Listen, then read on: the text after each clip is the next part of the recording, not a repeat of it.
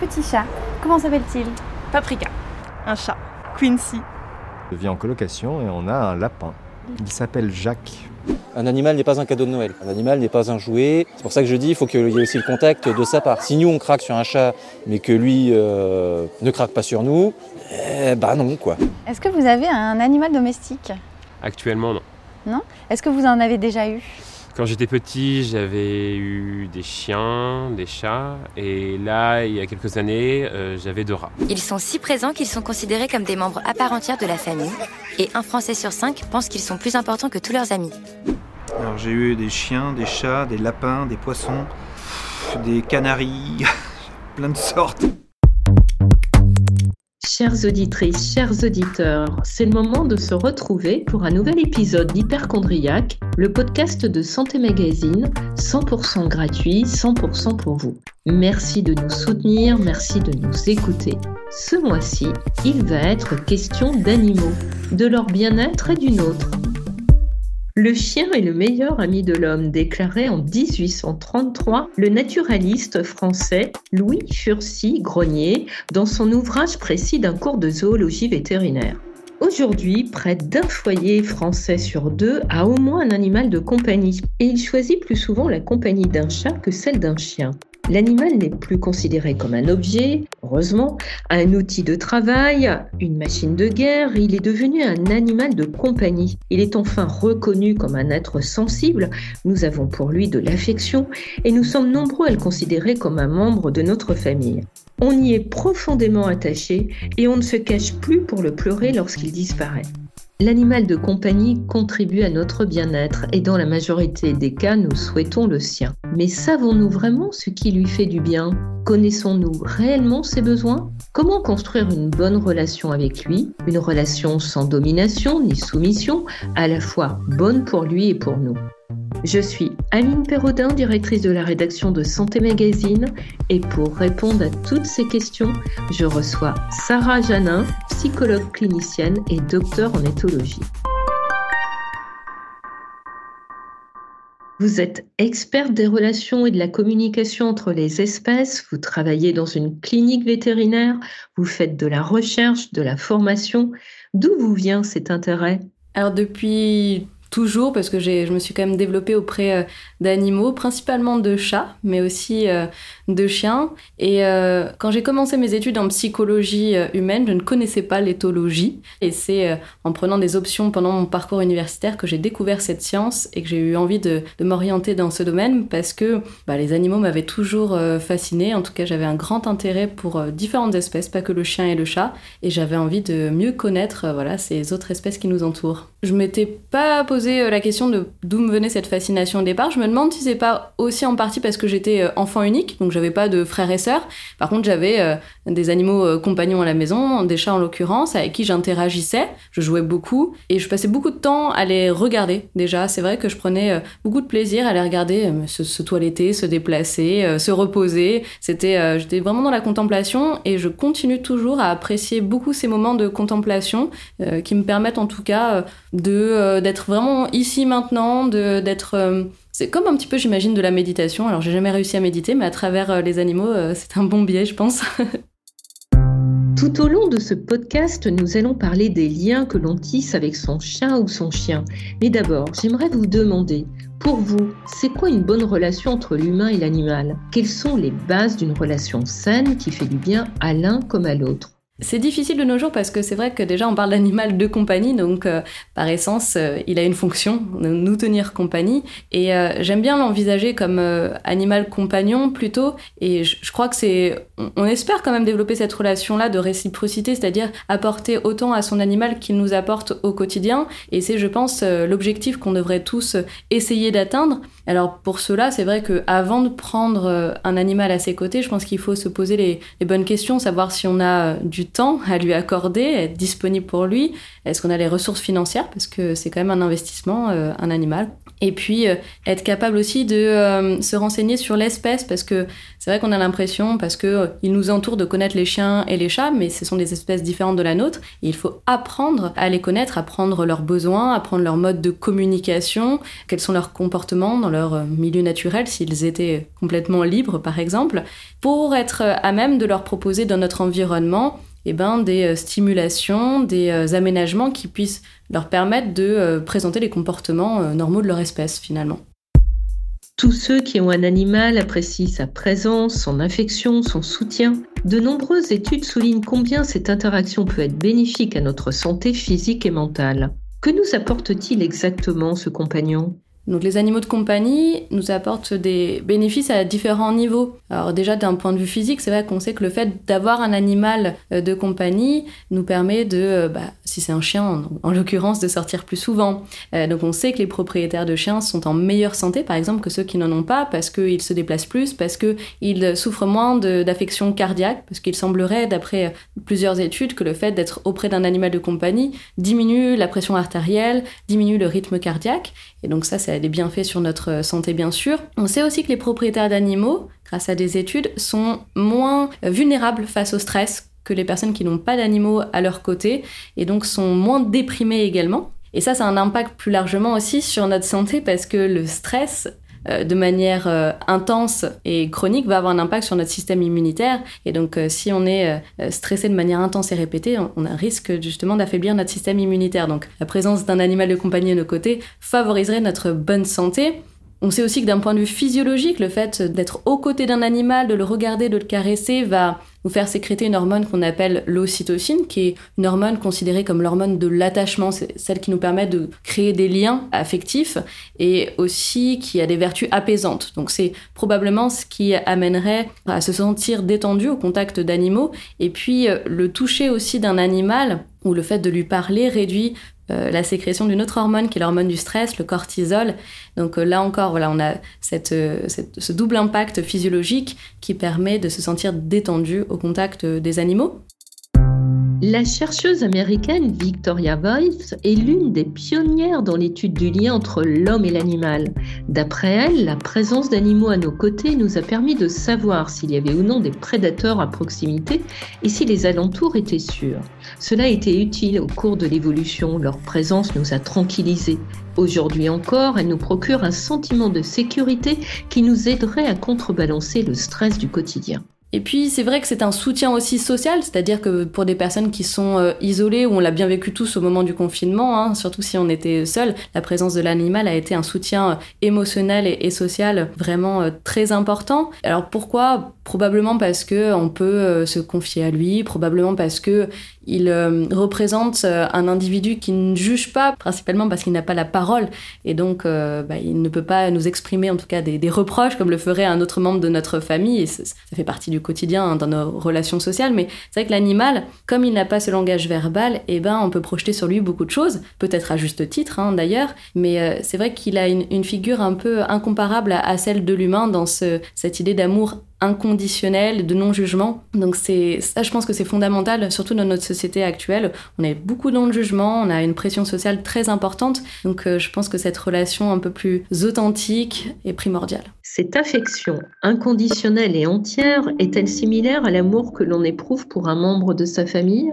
Alors je pense qu'on a de nombreux témoignages hein, de propriétaires qui expriment à quel point ils sont attachés à leur animal. Et d'ailleurs on le voit bien à travers le deuil aussi d'un animal, à la mort d'un animal, des personnes qui sont dévastées et parfois plus que lorsqu'elles perdent un être de leur famille, par exemple. Et je pense que d'ailleurs, il faut vraiment, vraiment en tenir compte et encore plus parce que c'est un petit peu négligé à l'heure actuelle encore, cette peine.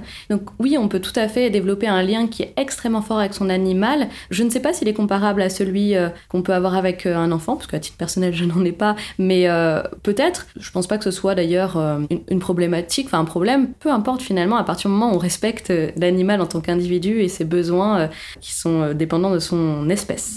La recherche montre que le lien homme-animal a des effets positifs sur l'homme. En revanche, il existe beaucoup moins de travaux qui documentent ce que cette relation apporte à l'animal. Alors, c'est euh, vrai que c'est compliqué parce qu'on n'a pas pu poser ouvertement la question aux animaux, euh, qu'est-ce qu'on qu'est-ce qu'on t'apporte, et euh, qui n'ont pas toujours le choix Donc, euh, mais c'est souvent visible chez les animaux qui ont cette possibilité de sortir de chez eux et de revenir euh, à leur guise, vraiment librement. Je pense aux chats qui ont des chatières, par exemple, et qui peuvent sortir et qui reviennent dans leur foyer. Alors on pourrait se dire, bah, c'est peut-être pour la source de nourriture, mais ils peuvent en trouver, ils peuvent chasser par eux-mêmes, euh, ils peuvent faire les poubelles, ils, peuvent quand même trouver de la nourriture, mais ils reviennent quand même. Donc je pense qu'ils développent également auprès de nous bah, un lien affectif et que ce lien, il est aussi important euh, pour eux, c'est-à-dire qu'ils tiennent à leur figure de soins, à leur figure euh, bah, d'affection en tout cas. Donc je pense qu'on a un lien réciproque en effet qui se développe avec, euh, avec nos animaux.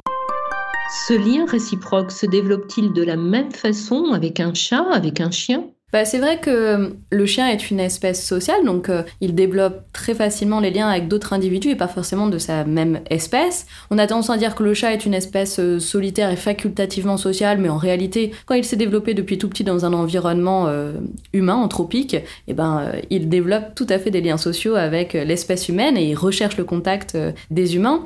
Et alors, ce qu'on leur apporte au-delà hein, de l'alimentation, parce que bah, c'est vrai qu'ils sont nourris, logés par nos soins, et notre présence, je pense, compte énormément. De la même façon, ils sécrètent aussi de l'ocytocine à nos côtés, c'est-à-dire qu'on partage des hormones aussi, on est des mammifères, on partage les mêmes hormones. Et donc, euh, ils ont aussi euh, euh, cette sécrétion qui les conduit à développer un lien avec nous. Et puis, alors, avec les chiens, on, a tendance à partager peut-être davantage d'activités physique, j'allais dire, c'est-à-dire qu'on va aller à l'extérieur, on va les promener. Avec le chat, c'est vrai qu'on a moins tendance à partager des activités à l'extérieur, mais on joue à l'intérieur, c'est-à-dire qu'on va lui proposer des alternatives à la chasse, donc euh, on va utiliser des plumeaux, euh, des cannes à pêche, etc., pour jouer avec lui, pour stimuler euh, son cerveau. Et donc, partager le même foyer, de partager parfois aussi son lieu de repos, de partager des, des activités ludiques avec son animal, participe à la création de ce lien et au maintien de ce lien. Selon l'Organisation mondiale de la santé animale, le bien-être d'un animal est en effet lié, je cite, à la possibilité pour l'animal d'exprimer les comportements normaux de son espèce. La difficulté, c'est qu'on ne les connaît pas forcément, ces comportements. Concrètement, quels sont les signes à repérer qui indiquent que la relation n'est pas respectueuse de ses besoins? Alors, dans les comportements qu'on a l'habitude de, voir, ce sont euh, des animaux. Alors, je vais commencer peut-être par le chien, mais un chien qui va détruire tout à la maison dès qu'il est laissé seul, par exemple, ou qui va vocaliser un chien qui va se montrer agressif vis-à-vis euh, alors soit des autres chiens, soit de ses propriétaires. Et euh, il peut y avoir des changements, c'est-à-dire que ça peut être un chien qui tout d'un coup se montre agressif alors qu'il ne l'était pas avant, un chien qui euh, fugue, un chien qui va présenter ce qu'on appelle des stéréotypies, des comportements répétitifs qui n'ont pas de fonction particulière, qui tourner autour de sa queue, se lécher les flancs jusqu'à saigner par exemple. Et euh, pour les chats, on a des comportements à peu près euh, similaires, mais on peut aussi avoir beaucoup de comportements, euh, des troubles, des comportements éliminatoires, c'est-à-dire des chats qui vont se mettre à éliminer en dehors de leur bac à litière, voyez, sur le canapé ou dans le lit. Donc c'est aussi souvent un motif de consultation. Et ces comportements peuvent être le signe d'un mal-être. Alors pas toujours, on exclut bien sûr une cause organique avant tout, mais ça peut être justement des signes de, de frustration, d'anxiété, euh, le signe que l'environnement proposé, qu'il soit physique ou relationnel, n'est pas adapté, suffisamment adapté pour répondre aux besoins de cet individu en particulier. Et donc, euh, donc ces comportements-là. Et après, ce qui m'embête un peu plus, c'est euh, les motifs pour lesquels les propriétaires ne consultent pas. Parce qu'il y a des comportements, des signes de mal-être qui peuvent passer inaperçus. des chats notamment qui vont se montrer totalement apathiques, qui ne vont plus prendre de plaisir à rien, qui vont se replier sur eux-mêmes. donc ceux-là, ils ne gênent pas finalement, mais ils sont pourtant en mal-être. Donc il faut être aussi vigilant à tout changement de comportement par rapport euh, au comportement que présentait euh, le chien ou le chat euh, initialement. Dès qu'il y a un changement, ça peut être un, signe d'alerte. Il ne faut pas hésiter parce qu'il y a de nombreux professionnels maintenant qui, peuvent justement solutionner un petit peu ces problématiques et rétablir l'équilibre relationnel ou en tout cas permettre de répondre aux besoins de l'animal. À l'inverse, quels sont les signes qui montrent que l'animal se sent bien à nos côtés? Les signes de bien-être, alors à partir du moment où euh, un chien ou un chat euh, se nourrit convenablement, fait ses euh, besoins, alors pour le chien à, l'extérieur principalement, et pour le chat dans, son bac à litière, en fait à partir du moment où il n'y a pas de changement majeur dans, ses comportements, c'est-à-dire qu'il y a des chats introvertis, il y a des chats extravertis, donc c'est pas parce qu'un chat n'accepte pas par exemple les caresses d'une personne qu'il ne connaît pas qu'il est en mal-être, hein. ça peut être sa personnalité ou un manque de familiarité, vous voyez. Tant que l'animal prend plaisir aussi à, évoluer dans son environnement, mais en fait, c'est beaucoup plus difficile. Vous posez une extrêmement bonne question parce que même dans les recherches en éthologie, on a beaucoup plus de facilité à évaluer le mal-être qu'à définir le bien-être d'un individu. Euh, donc, généralement, on raisonne par exclusion. Il va bien parce qu'il n'est pas, parce qu'il mange bien, euh, vous voyez, parce qu'il fait ses besoins, parce qu'il continue à interagir avec nous. Mais c'est beaucoup plus difficile à évaluer le bien-être. Justement, pour rester dans le positif, comment construire une relation équilibrée, bonne pour soi et pour l'animal? Peut-être pouvez-vous revenir plus précisément sur les besoins de l'animal à respecter, que ce soit d'un point de vue relationnel ou par rapport à son environnement? Si vous voulez bien, commençons par le chat. Si on regarde par exemple le comportement de chats qui vivent libres errants, donc qu'est-ce qu'ils font finalement de leur journée? Ce sont des individus qui vont rechercher de la nourriture Déjà, c'est la première chose pour euh, survivre. Ils vont aussi se cacher, se mettre en sécurité, parce que ce sont à la fois des prédateurs, certes les chats, mais aussi des proies. Et puis ils vont chercher des partenaires sexuels, s'occuper des, petits. donc ça, ça prend déjà énormément de temps. Puis ils ont des phases bien sûr de, repos, mais ils sont systématiquement vigilants dans la nature, parce qu'ils peuvent vraiment se faire agresser de manière très rapide. Et euh, donc dans leur quotidien, ils s'occupent énormément. Et dans, une, dans un foyer où ils sont euh, alors euh, plus ou moins captifs, ça dépend, c'est-à-dire qu'il y a des chats qui sont en semi-liberté, c'est-à-dire qu'ils ont un accès mais sur demande à l'extérieur. Il y a des chats qui ont accès libre à l'extérieur, ça fait vraiment une différence. Hein, s'il demande à ce qu'on ouvre la porte et qu'on la referme, ou s'il peut le faire, euh, s'il peut entrer et sortir librement. Puis il y a des chats qui ne peuvent pas du tout avoir accès à l'extérieur. Et donc on ne va pas forcément euh, proposer les mêmes aménagements et enrichissements de son foyer selon euh, ces conditions-là. Pour un chat qui n'a pas du tout l'opportunité de sortir, c'est vrai qu'il va falloir euh, mettre entre guillemets les bouchées doubles pour lui proposer des stimulations euh, au quotidien et euh, des stimulations qui soient aussi adaptées à sa personnalité. Parce que on n'a pas, comme humain, hein, les, mêmes besoins chacun, même si on fait partie de la même espèce. Donc, ce qui va être important, c'est de proposer au chat des endroits où il va pouvoir s'isoler, c'est-à-dire soit se mettre en hauteur, parce que dans la nature, il va soit se mettre en hauteur, se percher dans les arbres, sur des hauteurs, soit des cachettes sur le sol par exemple, où il va pouvoir se réfugier, s'isoler. Ça, c'est d'autant plus important quand on a euh, un foyer avec de nombreuses personnes, par exemple des enfants, et que le chat a envie d'être tranquille parfois, donc il faut qu'il puisse se, réfugier dans un endroit où on va pas aller l'embêter. Et pareil, s'il y a euh, d'autres chats ou d'autres chiens dans le foyer. Ensuite, ça va être important de lui proposer des euh, endroits où il va pouvoir faire ses griffes, où il va pouvoir aussi euh, se frotter au niveau de la face parce que en fait il dépose des, euh, des odeurs en fait qu'il a euh, à partir de glandes qu'il a tout au long de son corps. Et donc ça il faut en proposer parce que sinon bah, il va le faire sur le canapé il va le faire sur les meubles ça va nous énerver alors que c'est un comportement qui est naturel chez cette espèce. Et puis, il faut aussi proposer des endroits où il va pouvoir faire ses besoins et qui soient isolé, c'est-à-dire pas dans des passages, on va le déranger, il n'a pas du tout envie parce qu'il sait qu'il va y avoir des va-et-vient, donc vraiment des endroits calmes. Et alors contrairement à ce qu'on pense, euh, n'aime pas forcément des bacs qui soient fermés. C'est-à-dire que bah, quand vous regardez des chats dans la nature faire leurs besoins, ils sont jamais couverts par quelque chose. Ils recouvrent, oui, mais ils le font euh, en toute liberté euh, sans avoir. Cela dit, Bon, il y a des préférences individuelles, donc moi je vous encourage à toujours laisser le choix en fait au, chat, parce qu'il a déjà tellement de contraintes que c'est bien de lui laisser un petit peu de liberté. Et donc une des libertés, ce serait de lui proposer différents types de bacs, ouverts, fermés, et différents types de substrats, c'est-à-dire ce qu'on va mettre dedans. Du sable, euh, des, des, cristaux par exemple, euh, des copeaux de bois, il y a différents substrats. Après on peut réduire, mais au départ, lui proposer plusieurs, et puis après réduire bien sûr les choix. Concernant la nourriture aussi, donc comme je vous le disais, un chat passe de nombreuses heures à chasser, à trouver sa nourriture dans le milieu naturel, et à la maison, bah, il est servi euh, généralement en gamelle. Et donc là encore, moi je vous encourage à remplacer la gamelle, totalement la gamelle, par des euh, systèmes un peu plus ludiques de distribution de nourriture. Alors il en existe de toutes sortes sur le marché, on peut même les construire soi-même hein, de manière artisanale. Des plateaux où le chat doit vraiment se creuser la tête pour essayer de récupérer euh, ses croquettes, des balles qu'il doit faire rouler pour qu'elle euh, distribue des petites croquettes, disperser aussi sinon on a un peu de croquettes dans l'appartement. Alors question d'hygiène, faut être rigoureux aussi.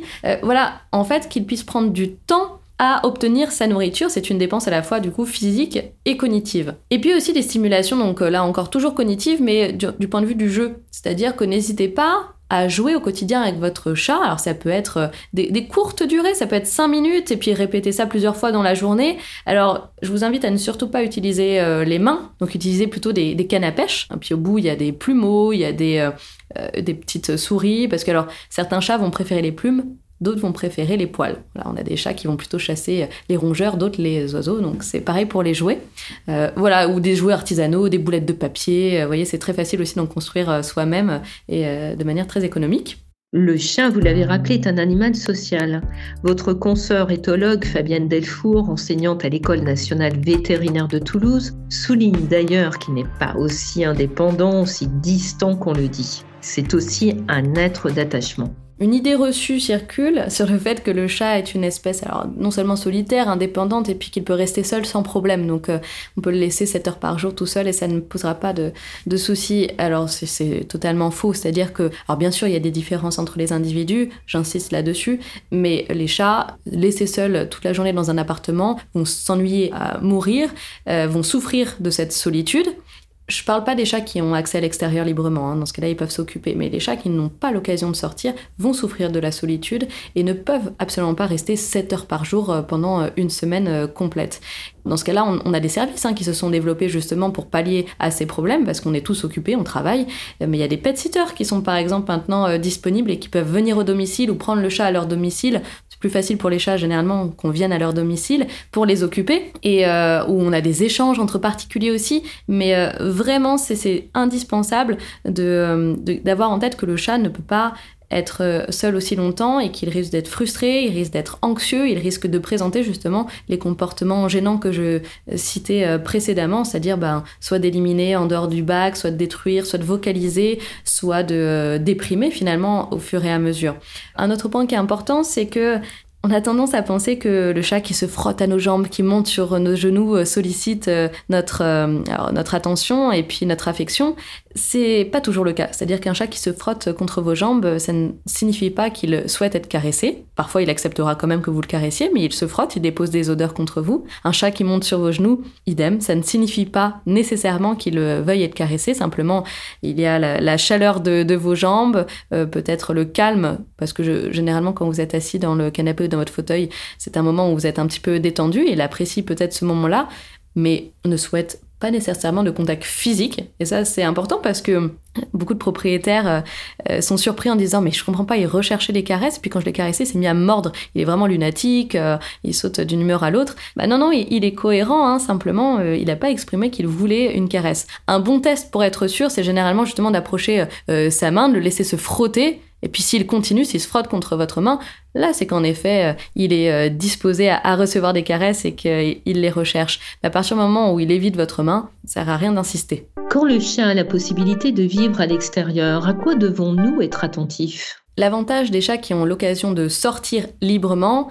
le mot est là, c'est-à-dire qu'ils sont libres, ils ont cette liberté de choix, donc s'ils ne veulent pas être au contact des personnes de la maison, ils peuvent sortir. S'ils ont envie euh, d'aller chasser, ils peuvent aller chasser. S'ils ont envie d'interagir avec euh, d'autres animaux euh, de, de l'environnement, du voisinage, eh ben, ils le peuvent. Donc ils ont une beaucoup plus grande liberté de, de choix, et ça c'est essentiel. Et donc au quotidien, si vous voulez favoriser une bonne relation, le bien-être de votre animal, je vous invite à lui laisser le plus de choix possible. Un quart des Français qui vivent avec un animal ont un quels sont ses besoins physiologiques et comment respecter ses comportements naturels? Alors, les besoins du, chien. Donc si je parle du point de vue de l'espèce, alors le chien est une espèce sociale, donc c'est vrai que les interactions euh, avec leurs congénères sont essentielles, mais cela va dépendre quand même de l'âge de l'individu. Par exemple, un vieux chien qui serait arthrosique a peut-être moins envie d'interagir avec des chiens et en particulier des jeunes chiens parce que ça va lui faire mal, parce que ça va lui coûter euh, trop d'énergie. Donc pensez bien quand même euh, à l'évolution aussi des besoins de votre animal hein, au cours de, de sa vie.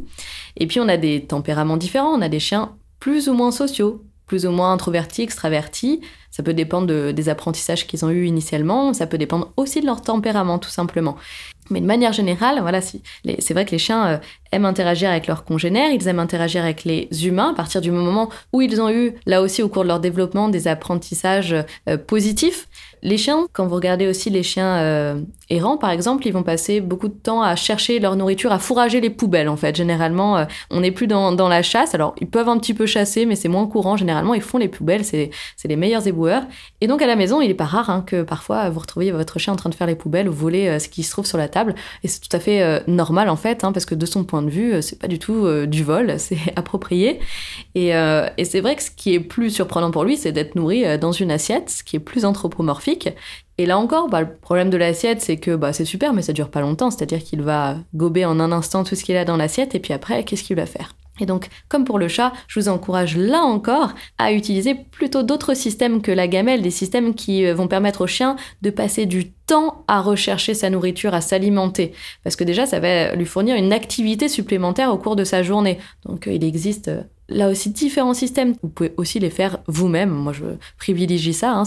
C'est toujours en plus amusant. Ça peut occuper toute la famille euh, de, leur permettre voilà, de faire des petits systèmes euh, pour le chien. Ils ont aussi besoin de dépenses euh, cognitives et d'utiliser leur sens. Alors, le sens privilégié du chien, c'est vrai que c'est l'odorat. Et on le sous-estime beaucoup, en fait. C'est-à-dire que lui permettre de sentir toutes les odeurs qui l'entourent, qu'il sent à une précision bien, bien, bien plus importante que nous par exemple, dans la rue, quand vous êtes en balade avec votre chien, même si ça vous dégoûte qu'il renifle bah, les urines ou les excréments des autres chiens, bah, pour lui c'est très important. C'est comme euh, si vous priviez un ado de lire ses SMS sur son portable, vous verrez la réaction de l'ado, c'est à peu près la même chose, le même degré de frustration pour le chien. Donc laissez-le sentir les urines, laissez-le lécher parfois les urines ou les excréments dans la rue. Ça fait partie du comportement, euh, du répertoire normal de cette espèce.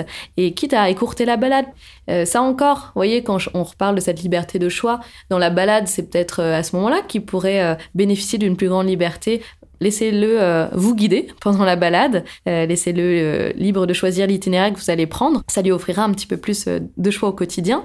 Et je reviens aussi sur les balades, voilà, privilégier les balades de qualité, c'est-à-dire qu'au cours de la balade, vous pouvez changer des environnements habituels parce que finalement, bah, tourner autour du pâté de maison qu'il connaît par cœur avec toujours les mêmes chiens, toujours les mêmes odeurs, bah, c'est moins stimulant que changer d'environnement hein, de temps en temps parce que dans ce cas-là, il va découvrir voilà de nouvelles odeurs, de nouvelles personnes, euh, de nouvelles mêmes stimulations, euh, pas que euh, olfactives mais aussi auditives, visuelles. Ça peut être important. Et à la maison, le jeu est-il une bonne façon de le stimuler En plus de s'amuser, on crée du lien? Là, il faut identifier ses préférences. Est-ce que c'est des jouets, vous allez faire un, parcours d'agility si vous avez les moyens euh, dans votre jardin ou dans votre appartement? Ça peut être disperser des croquettes et lui proposer de les retrouver. Ça peut être euh, euh, lui proposer de, faire le high five, de faire toute une choré. là aussi, hein, vous pouvez solliciter vos enfants ou même soi-même, ça peut être intéressant de faire une choré avec son chien. En fait, toute chose qui pourra lui apporter des stimulations quotidiennes sans rentrer dans l'hyperstimulation, c'est pas l'idée. Donc respecter bien sûr leur rythme, ne pas être dans l'excès mais ne pas être dans la sous-stimulation. Bah, il y a des chiens qui adorent justement, euh,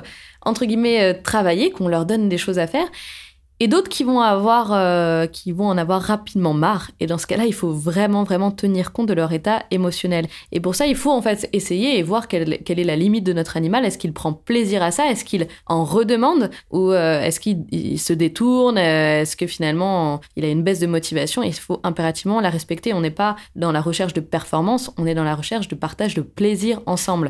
Le chien n'aime pas la solitude. On a l'impression qu'il a tout le temps envie de jouer, d'être à nos côtés.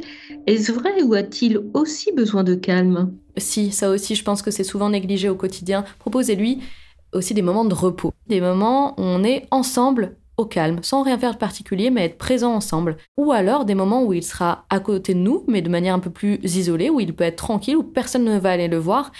Vraiment, le repos est essentiel hein, pour, euh, pour nos animaux euh, compagnons une, idée reçue et qui a des conséquences euh, parfois euh, dramatiques, c'est de penser par exemple que alors lorsque vous absentez, puis vous revenez et votre chat ou votre chien a uriné euh, sur le canapé ou sur le tapis ou sur votre lit, et on a cette idée de se dire ah c'est parce que je l'ai laissé seul, il a voulu se venger, voilà il veut me montrer qu'il est qu'il est pas content. Et alors bah du coup si on a cette idée là, la conséquence est qu'on va réprimander son animal. Sauf que l'hypothèse la plus probable, c'est que votre animal, il a souffert de, rester seul, alors soit parce qu'il était frustré de rester seul, soit parce qu'il est anxieux, parce qu'il est quand même dans un environnement clos, il peut pas se nourrir tout seul, il peut pas euh, interagir avec qui que ce soit, donc ça peut être anxiogène quand même. Soit il peut être irrité aussi d'avoir été laissé seul, certes, mais en tout cas c'est de la communication. Et si vous réprimandez ça, mais ça ne va faire que accentuer justement sa, détresse, que ce soit son anxiété euh, ou sa, peur. Et donc, ce comportement risque de s'accentuer au contraire en termes d'intensité ou de fréquence. Donc vraiment, lorsque votre animal a euh, uriné euh, ou a détruit, hein, c'est la même chose, ou a vocalisé et a énervé tous les voisins, ne le réprimandez pas. Essayez de comprendre qu'est-ce qui a pu motiver ce comportement. Faites appel à des professionnels, s'il le faut, des comportementalistes, canins, félins, essayer de chercher à, comprendre pourquoi il a fait ça. Parce que c'est certainement pas pour, euh, pour vous enquiquiner, mais c'est simplement, ça traduit probablement son mal-être. Et donc changer quelque chose dans l'environnement ou dans votre mode de vie pour que ce comportement ne réapparaisse pas. Et puis un, autre point que je voulais souligner qui participe à la création, au maintien du lien avec son animal compagnon, le fait de dormir ou non avec son animal. Alors là, c'est vraiment un compromis qu'il faut trouver. C'est-à-dire que aucune étude n'a montré euh, pour le moment que dormir avec son animal avait un effet délétère euh, sur euh, ses comportements, notre relation.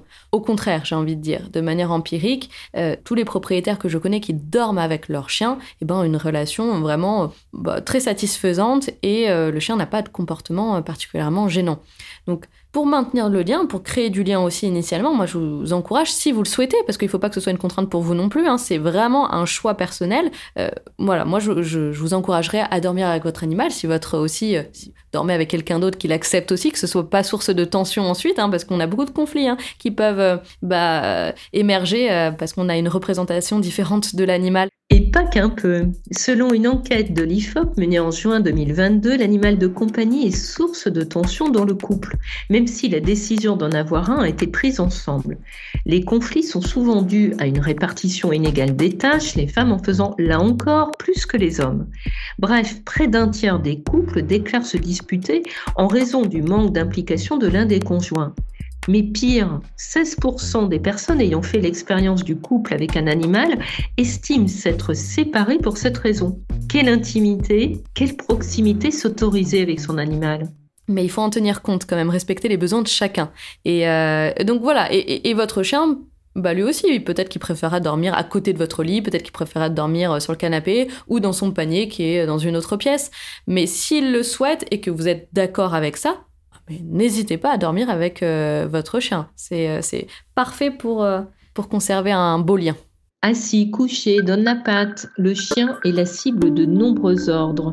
Pensez-vous que cette forme d'éducation, on peut même parler de dressage, soit compatible avec son bien-être? Alors merci de, cette question qui est très pertinente sur l'éducation du chien parce que faut toujours se demander ok pourquoi je lui demande ça? L'éducation, de mon point de vue, elle doit permettre à l'animal d'être adapté dans l'environnement dans lequel il se développe, d'être en sécurité et de ne pas mettre en danger les autres. Donc avoir un rappel sur ton chien, avoir du contrôle sur son chien, pouvoir lui demander de s'arrêter à ce moment-là au passage piéton par exemple, de ne pas sauter sur les gens pour euh, ne pas bousculer des personnes vulnérables par exemple, de demander le retour au calme. Pourquoi pas? Là, ça a du sens en effet dans la vie quotidienne. Euh, par contre, c'est vrai que lui demander euh, de tourner sur lui-même, de rester collé avec nous quand il marche, de ne pas sentir les odeurs, Là, parfois en tout cas, ça n'a plus de sens de mon, de mon point de vue. C'est-à-dire qu'on demande des choses excessives au chien. Alors est-ce que c'est parce que c'est un peu un faire-valoir? On montre à quel point notre chien est bien éduqué euh, aux autres. Et, c'est vrai qu'on peut en être fier de l'avoir très bien éduqué. Mais pour lui, à quoi ça lui sert en fait de, de faire tout ça? Euh, Pour certains chiens, répondre à des consignes, euh, faire voilà, des, petites chorégraphies, des tricks, etc., des tours, ça peut être stimulant, quoi pas, mais au quotidien, chercher l'éducation extrême et que le chien réponde au doigt et à l'œil, euh, interrogez-vous sur le sens que ça a. Votre thèse portait sur la communication vocale, le langage que l'on utilise pour s'adresser aux chiens, proche du parler bébé. Est-ce une bonne chose? En fait, l'objet de ma thèse était de comparer en effet la manière dont on s'adressait à nos animaux compagnons et la manière dont les parents s'adressaient à leurs bébés, parce que j'avais euh, noté euh, des similitudes en tout cas, et euh, je me demandais pourquoi ces similitudes, alors déjà si elles étaient en effet bien avérées, et pourquoi ces similitudes. Et c'est vrai que les nourrissons n'ont pas accès au langage verbal, les animaux compagnons de manière limitée, mais en tout cas eux ne peuvent pas s'exprimer verbalement, et donc le rôle des intonations est très important pour faire passer nos intentions, nos motivations, nos états émotionnel et donc facilite la communication. Et pour cela, en effet, j'avais présenté euh, à des chiens différents discours prononcés avec une intonation différente. Le contenu sémantique était le même, mais l'intonation était différente. Et les chiens étaient significativement plus attentifs lorsqu'ils entendaient les personnes euh, qui s'adressaient à un chien, donc avec des intonations euh, plutôt montantes et très modulées, comparé à des personnes qui disaient la même chose en s'adressant à d'autres adultes. Donc ils sont sensibles à ces, intonations-là. Donc on ne fait pas pour rien, on module pas pour rien notre discours. Ça a un intérêt puisqu'ils y sont plus attentifs. Alors, est-ce que c'est bien de leur parler comme ça? Je pense que ça facilite la compréhension de, euh, de nos motivations. C'est-à-dire que déjà dans la nature, chez la plupart des mammifères et même des oiseaux, les sons graves sont associés à plutôt de la menace et les sons aigus à du soin ou à de la détresse. Donc quand euh, vous voulez exprimer votre euh, désaccord ou euh, réprimander un individu, vous allez utiliser plutôt des tons graves. Et puis, quand au contraire vous voulez féliciter ou, lorsque vous êtes en détresse, vous utilisez des intonations aiguës. Et donc ça, on le partage avec la plupart des mammifères. Et les chiens, ils sont sensibles et reconnaissent à travers ces intonations nos motivations. Donc je pense que c'est important. Plusieurs études, maintenant, on a la chance d'avoir des études en éthologie qui se sont appuyées sur des IRM fonctionnels et réalisées sur des chiens éveillés. Donc euh, on pouvait justement étudier l'activité de leur cerveau à l'écoute de différentes vocalisations humaines et euh, ces chercheurs ont montré que les chiens sont attentifs et comprennent non seulement certains mots, donc oui, ils comprennent des mots familiers, plusieurs centaines, voire plusieurs milliers, et ils sont aussi sensibles à l'intonation. Et que d'ailleurs, la combinaison mots familiers, intonation positive active le système de la récompense qui est dans leur cerveau. C'est le même que chez nous. Et ils se sont rendus compte que uniquement dans cette condition, c'est-à-dire mots familiers, intonation positive, on avait l'activation du système de la récompense, ce qui probablement conduisait à une intention, euh, une attention plus soutenue, ce que j'avais observé dans mon étude. J'étais contente, c'est venu après. Et euh, pour le chat, c'est la. Hum, alors, il n'y a pas eu d'IRM fonctionnel sur les chats. En revanche, euh, une de mes collègues a mené la même étude que moi sur le chat et a trouvé des résultats similaires. C'est-à-dire que les chats, alors, eux, c'était avec leur propriétaire, mais étaient plus sensibles lorsqu'ils entendaient leur propriétaire s'adresser à eux avec cette voix aiguë et modulée par rapport à une voix plus euh, neutre. Vous mettez également en garde contre les challenges et les défis publiés sur les réseaux sociaux. On pense que c'est rigolo, que ça va faire du buzz, mais certaines mises en scène stressent vraiment les animaux. C'est vrai qu'il y a une tendance actuellement à mettre en scène euh, son animal sur les réseaux sociaux. Alors, soit parce qu'on le trouve beau, soit parce qu'on le trouve euh, drôle et qu'on recherche parce que c'est ça le problème, c'est qu'on recherche le buzz, la visibilité. Et donc ce qui me pose problème, c'est que euh, on arrive à contraindre l'animal à peut-être euh, porter des choses, euh, lui faire peur parce que sa réaction est, intéressante et, puis va certainement faire beaucoup rire les gens ou en tout cas les, les marquer. Euh, et, ça, ça m'embête beaucoup parce qu'on voit des animaux qui sont réellement en mal-être dans, ces vidéos. Alors, il y en a qui, ça dépend bien sûr de, comment dire ça, la répétition. C'est des personnes, si vous le faites euh, une fois et que vous laissez ensuite tranquille votre animal, peut-être que ça ne va pas le, traumatiser. Et encore que ça dépend des personnalités, parce que les, chiens ou les chats euh, ont une sensibilité très différente selon les individus. En plus, cela entretient le phénomène. Des internautes vont peut-être avoir envie de faire pareil. À l'échelle de la planète, bah, ça peut faire beaucoup. C'est les dérives hein, que ça peut, auxquelles ça peut conduire. Je suis la première à regarder des vidéos de chiens ou de chats qui me font rire, mais ce sont leurs comportements spontanés. Ce ne sont pas des comportements qui sont mis en scène. C'est-à-dire que bah voilà, un, chat qui fait tomber, voyez, euh, tout ce qu'il y a sur la table avec sa patte, euh, bah, je, je trouve ça rigolo, mais on l'a pas contraint à faire ça. À partir du moment où on met par exemple un concombre derrière un chat pour euh, lui faire peur ou qu'on le roule dans une couette euh, pour euh, faire, je sais plus comment, un burrito ou qu'on lui lance une tranche de fromage dans la tête, je ne comprends pas l'intérêt. ça fait souffrir l'animal, ça dégrade votre relation. Certains comportements humains paraissent peut-être anodins et a priori ne sont pas faits pour blesser, pourtant ils sont à proscrire car ils ne sont pas bénéfiques pour l'animal. Par exemple, le fait d'habiller son animal avec des vêtements et de lui imposer des accessoires comme des bandanas ou des bottines. La situation est pour le moins paradoxale. Nous sommes soucieux de la condition animale. 9 Français sur 10 se disent inquiets du nombre de cas de maltraitance de chats et de chiens. Et pourtant, dans le même temps, le nombre de mauvais traitements et de sévices augmente. Les derniers chiffres du ministère de l'Intérieur le confirment. Le nombre d'animaux abandonnés est lui aussi à la hausse. Selon les associations de défense des animaux, plus de 100 000 animaux sont abandonnés chaque année dans notre pays, 60 000 durant l'été. Comment l'expliquez-vous? Y aurait-il un effet de mode transformant le chien en jouet ou en accessoire dont un jour on se lasse? Alors, c'est vrai qu'il existe des phénomènes de, mode, hein, euh, c'est-à-dire que on voit par époque les races qui ont été euh, le plus souvent euh, achetées. Bah, là, en l'occurrence, c'est le berger australien qui est en tête des, des, listes, le malinois également, et puis bah, le problème, c'est que c'est aussi des, chiens ensuite, je pense aux malinois, qu'on retrouve énormément en refuge. Euh, pourquoi? Parce que bah, ce sont euh, des races qui originairement ont été sélectionnées pour des fonctions bien particulières et qui ne sont pas euh, toujours faciles à avoir comme animal compagnon, parce que c'était des animaux faits pour le travail, pour des fonctions bien particulières. Et donc, comme on leur propose pas le même mode de vie, le même environnement, ils peuvent, ils peuvent en souffrir donc présenter des comportements gênants et qui nous conduisent à ne plus pouvoir euh, les garder à la maison et les abandonner, voire on les conduit directement à l'euthanasie. Donc c'est terrible ces phénomènes de mode. Aussi, alors là je pensais au comportement, mais c'est aussi toutes les races miniaturisées qu'on adore et qu'on voit hein, au fur et à mesure euh, finalement euh, des époques à quel point la taille de certains chiens a été réduite. Je pense au, chihuahua, je pense au carlin.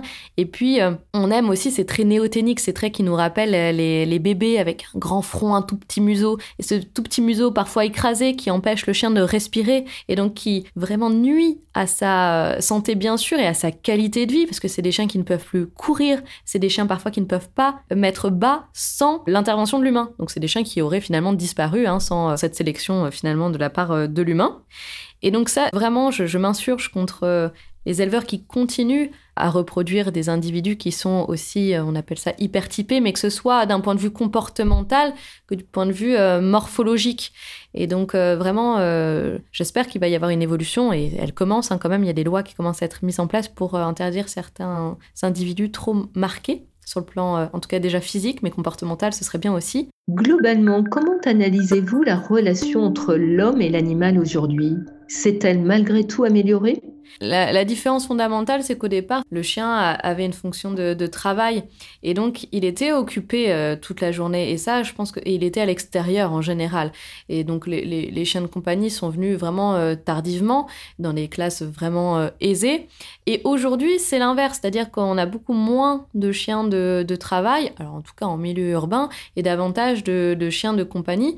Et peut-être que les contraintes finalement qui sont imposées aux chiens de compagnie, ben, elles sont quand même importante. C'est-à-dire que oui, ils sont peut-être mieux traités euh, sur le plan symbolique, c'est-à-dire qu'ils sont nourris, logés, on les cajole, mais euh, est-ce que c'est ça suffit à répondre à leurs besoins? On, vient en partie d'y répondre, donc pas totalement, puisque certains sont en mal-être et présentent des comportements gênants, consultent, euh, enfin, leurs propriétaires consultent des comportementalistes, parfois ne prennent pas le soin de consulter des professionnels et abandonnent leurs animaux pour ce motif, parce que c'est le premier motif d'abandon, hein, les problèmes de comportement. Et, et puis ces animaux ont de grandes chances d'être euthanasiés parce que les refuges sont euh, euh, déjà euh, saturés d'animaux. Donc l'évolution, elle est, elle est à la fois culturelle, elle est à la fois dans le, changement de nos modes de vie, hein, c'est-à-dire l'urbanisation massive aussi qui a changé l'environnement physique aussi de, des animaux. Donc c'est vrai que ça impose une promiscuité entre des individus qui parfois ne s'entendent pas forcément et qui n'ont pas le choix. Donc je pense que dans les, dans les textes et grâce aux études scientifiques, on a eu une évolution positive de notre rapport à l'animal, c'est-à-dire que maintenant, euh, bah, on, le considère comme un être sensible, on s'accorde sur le fait qu'il ressent euh, des émotions, qu'il a une activité cognitive complexe, et donc euh, on va vers un meilleur respect, en tout cas, de, ces individus, mais on a toujours quand même cette effet de mode et ce besoin de l'animal va me servir à. Et à partir du moment où on envisage l'animal comme il va me servir à, à pallier euh, une détresse émotionnelle, un manque euh, d'interaction sociale, et ben là on le respecte plus forcément comme euh, individu. Donc c'est paradoxal, on peut adorer son animal, mais fermer les yeux sur ses besoins parce que bah, les nôtres sont primordiaux. Vous voyez, je, je pense que même sans s'en rendre compte, c'est-à-dire qu'il y a des personnes qui adorent leurs animaux, qui ne se rendent pas compte du tout qu'ils les font, euh, euh, les font souffrir. J'espère que les études qui continuent à être menées vont permettre d'apporter un éclairage encore plus important sur euh, les besoins de nos animaux et, la manière dont ils se représentent le monde et voilà et comment on pourrait leur offrir un bien-être au quotidien. Merci Sarah Janin pour toutes ces réponses. J'espère que ce podcast vous aura aidé à mieux comprendre votre animal de compagnie. Malgré tout l'amour qu'on a pour lui, il est possible de faire des erreurs, d'interpréter de manière erronée un comportement, de mal réagir à un état d'excitation, de stress. Mais qui prend le temps d'écouter, d'observer les attitudes animales en ressort changé car les interactions sont nombreuses, complexes et passionnantes. Les bêtes parlent à ceux qui les écoutent, résume Éric Baraté, spécialiste de l'histoire contemporaine des relations hommes-animaux. Hyperchondriac est un podcast de Santé Magazine. Vous pouvez l'écouter sur Deezer, Spotify et toutes les plateformes de podcast. Si vous avez aimé cet épisode, dites-le, partagez-le, abonnez-vous, écrivez-nous sur nos pages Facebook et Instagram et à l'adresse rédaction santémagazine.fr. Nous vous donnons rendez-vous le mardi 25 avril pour parler d'anti-âge.